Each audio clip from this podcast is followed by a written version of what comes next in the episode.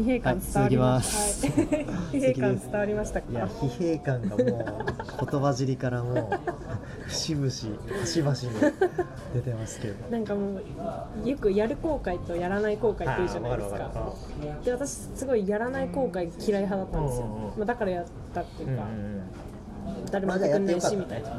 まだやらんと。思うじゃないですか、うん。その大会やってる最中本当あやる後悔ってあるんだなって思ってました。まあまあまあまあ。まこんななんか疲弊してみあでもまあ一回落ちてね悔しいと思ってもう一回やったんだったらまあ、まあそうです。そこでやめてたらね、うん。何年か後にまたチャレンジしとったかもあしれない。そうそうそうそうなんですよ本当に。一回もうこうもう無理もう無理ってなるまでやったんだったら。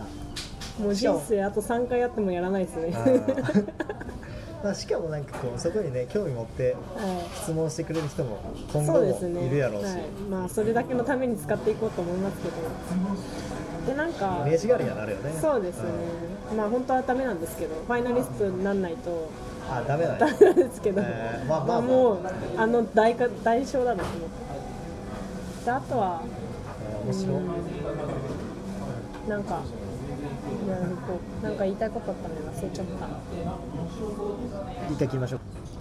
ちょっと一回切ってたんですけど、思い出したみたいなんで、おま言いたいこと。ねあそうなんかそのその時期にやっぱりあんだけ興味あって、うんうん結構なもの費やしてこうすごいモチベーションで最初始めたことがこんなに辛くなっちゃうなんて、なんかこの先自分この先の自分が信じられなくなっちゃったんですよね。あめちゃくちゃ自己肯定感低いっていうかん。自己効力感なんか自己効力感っていうか自分やればできるみたいな気持ちじゃないですか、うん。全く逆でなんか次何をこうモチベーション高く始めても結局こうなっちゃうんじゃないかなみたいなうん。不安感がすごくてなんか自分のこと全然信じられなくなっちゃったっていうかなんかそれが一番辛かったですあー終わってからもねあーまあその当時。あその当時。ははい。い、でなんですけどそのまあじゃあ学んだことというかブレイクスルーみたいなのは何だったかっていうと、まあ、大会の5日前ぐらいだったんですけどあの結構可愛い人たちとか、うんうん。イケイケの人たちうんって緊張するじゃないですか、うん。あの自信ないと話しかけられないみたいな。うんでなんかその自分とあとそういう自分がいて。うん。でもなんか割とレッスンで怒られまくってるけど、うん。みんなに愛されてる人がいる、はいはいはいなんか違いなんだろうって思った時にその子はなんかそういうことで優劣つけずに人対人でちゃんと話してるなって思ったんですよ、だからそこに優劣つけてたの自分だなって思って、うん。なんかそこに気づいた時にあみんな好きみたいな。すごい。達なん観。かそう。感世界中みんな好きみたいな感じになってうんなんか愛してるみたいな。降りてきてえー、すなんかやってよかったなみたいな感じになって。最後の5日だけやってよかったなって思って確かに初めてあのあやととスナックで会った時も、はい。なんかその誰ともしちゃんとこう明るく喋れる人っていう感覚っていうかまあ第一印象。はい。がすごいあったな、へー。そうそうなんですよなんかそこのブレイクスルーがあってまあ一つ言うとしたら、まあ、毎年エントリーする女の子たちがたくさんいるわけですよ、うん。あもうやめとけって、ね。はい、やめとけって思うんですけど、でもなんかそうやらなきゃわからない世界だからいやまあやっといたらみたいな感じで。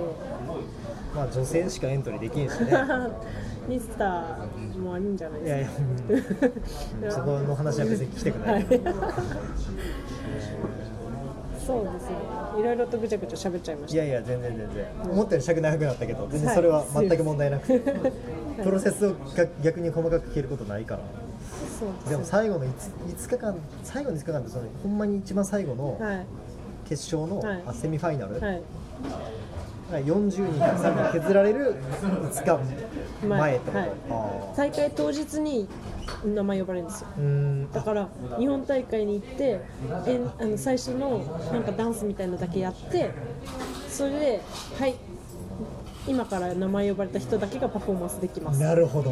1万円1万5千円で親呼んで30人はパフォーマンスすらできないわけですよね。うわ怖っ。なんでそんな むごいむごい仕組みやですねそうなんですよ。だからそれもあって結構なんでやってんだろうってすごい思っちゃいましたね。あーやばいねそれ、うん。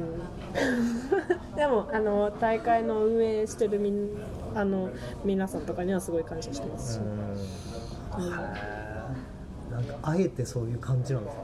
うんまあ、ライオンの育て方みたいな感じですよね。まあ、いやー。そうですね、その中でやっぱりいろんな普通に OL やってるんじゃ会えないような、いまあ、プロやそうやのレスリー・キーさんっていうすごいプロのカメラ。あレスリーキー、はい、いや撮知ってますよ。知ってるんですか、う写真撮ってもらったりとか、へあのー裸で撮る人やね。あそうですそうです。あの裸にジャケット着て撮りましあた。あそうやね。レスリーキーの話が出るとは。へあの西村光三さんっていうもう世界的なメイクアップアーティストの人にメイクを教えてもらったりとか、なんかそういう経験プロの仕事をいろんなところで見れてこうムービングな時もありましたし、へはい、ーすいません本当長くなりました。いやいやそういうもんですから、はい。へー逆に今でもこう繋がっとる人ってあまあそうですね。この間もあの私がスナックのママやった時に来てくれたりひ人いたとかでもやっぱりみんな女性で？あそはい。えあ要はなんていうの 例えば先生とつながりがあるとかそあのーライバルと今は仲いいとかなんかどういうライバルはみんなずっと仲良かったですよあそうなんはい。なんか本当は本当はっていうかミスコンの世界って結構もう憎しみあってドレスちょん切るみたいなのあるらしいんですけど、あらしいんや。あやっぱそうなんや。すごいうちの代は仲良かったです。びっくりされるぐらい仲良かったです。ああそういう代もあるんや、はい。むしろそれが普通なのかどうなんですかね多様性の時代って感じでした？最後なんかだいぶ一本強いで終わる。ハーフ10人ぐらいいたんですよね40人中。あとか。なるほどね。はい。いやーすごい。